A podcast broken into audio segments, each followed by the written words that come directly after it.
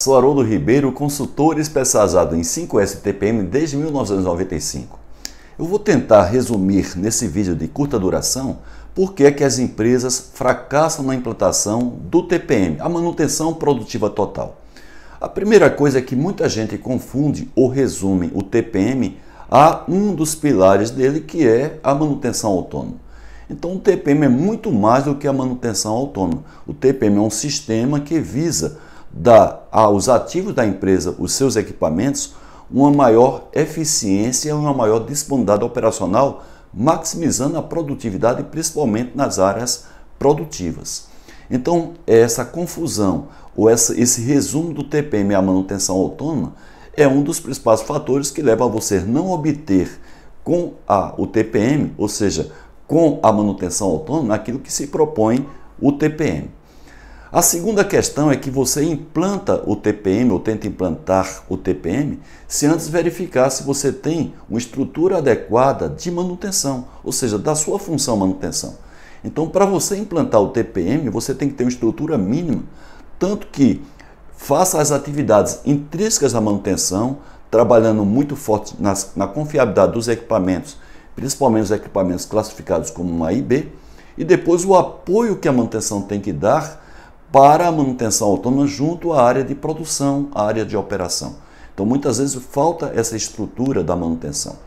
A outra questão é quando a empresa está com baixo nível do programa 5S ou da prática dos 5S. É muito difícil você implantar o TPM, como também outros sistemas de gestão, quando você tem um nível cultural muito deficiente e alguns problemas infraestruturais, tanto de equipamentos como matérias de apoio como de recursos, muito deficientes, com muitos problemas de conservação. Então, o 5S, tratando as questões atitudinais e tratando as questões básicas infraestruturais, eles são, os 5S são a base para o TPM. Bem, depois disso, você precisa entender a metodologia de implantação. E a metodologia do TPM, ela começa quando você vai convencer a alta administração de que TPM gera resultados para a empresa.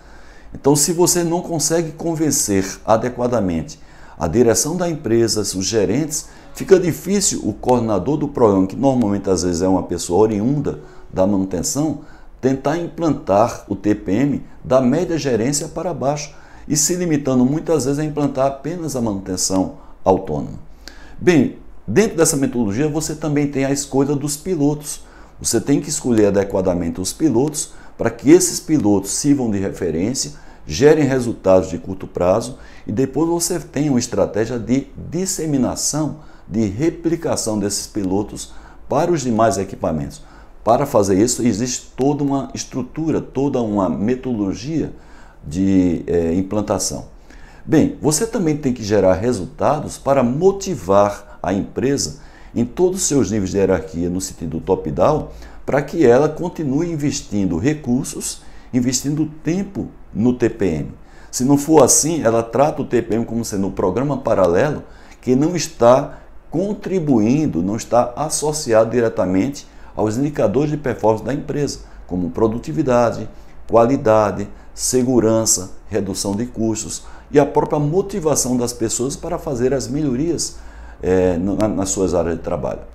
Bem, para mais informações sobre a metodologia de implantação do TPM, você pode ter acesso aos meus livros, e-books e aos treinamentos que eu disponibilizo virtuais, tanto treinamento que você pode adquirir e você utilizar aí na empresa a qualquer momento, como também treinamentos online sobre o TPM.